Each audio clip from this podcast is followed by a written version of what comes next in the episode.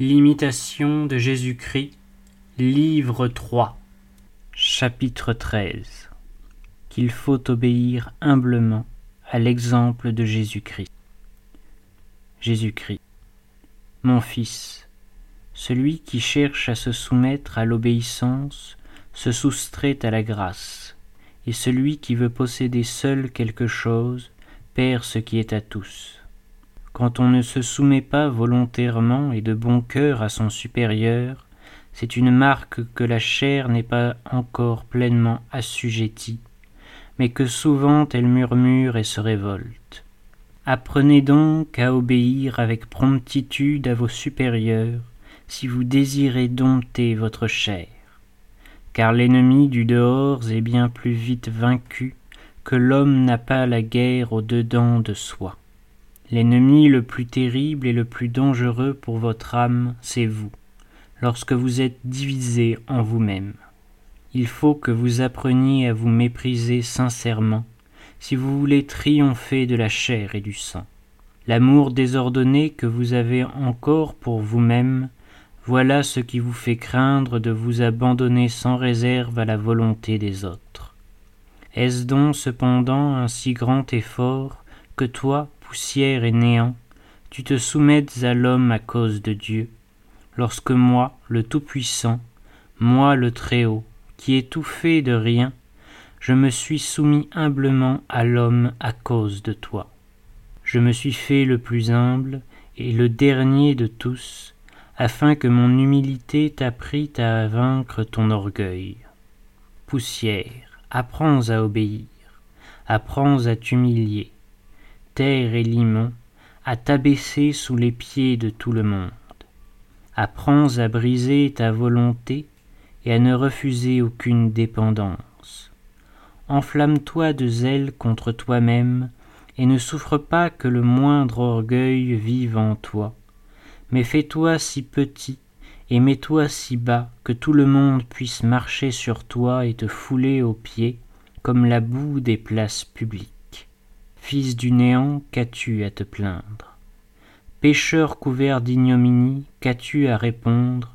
Quelque reproche qu'on t'adresse, toi qui as tant de fois offensé Dieu, tant de fois mérité l'enfer.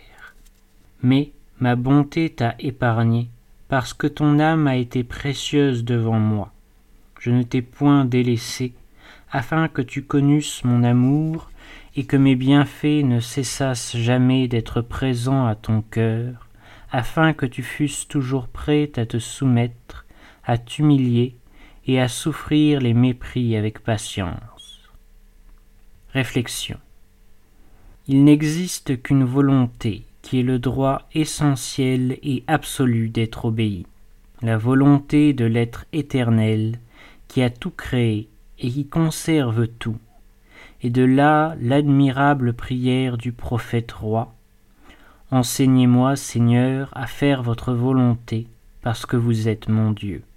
Cette volonté souveraine a des ministres pour rappeler ses ordonnances et en maintenir l'exécution dans la famille, dans l'État, dans l'Église, et l'obéissance leur est due parce qu'ils représentent Dieu chacun dans son ordre selon les degrés d'une sublime hiérarchie, qui remonte du Père au roi, du roi au pontife, du pontife à Jésus-Christ, de Jésus-Christ à celui qui l'a envoyé, et de qui toute paternité au ciel et sur la terre tire son nom, c'est-à-dire son autorité.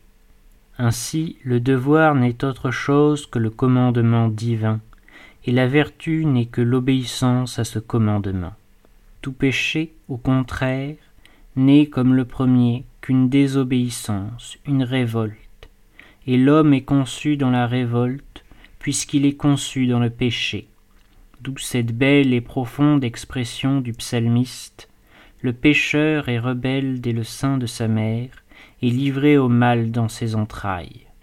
Aussi, le sacrifice qui a expié le péché et réparé la nature humaine consista-t-il essentiellement, suivant la doctrine du grand apôtre, dans une désobéissance infinie?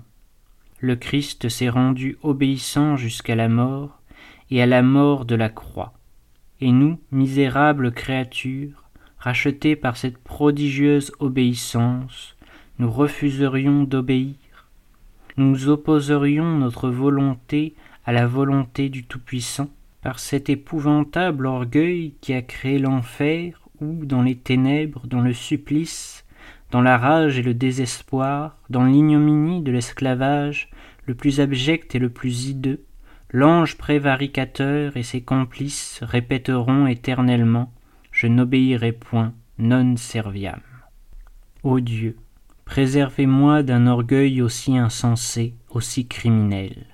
Que votre grâce m'apprenne à me soumettre à vous et à tous ceux que vous avez préposés sur moi.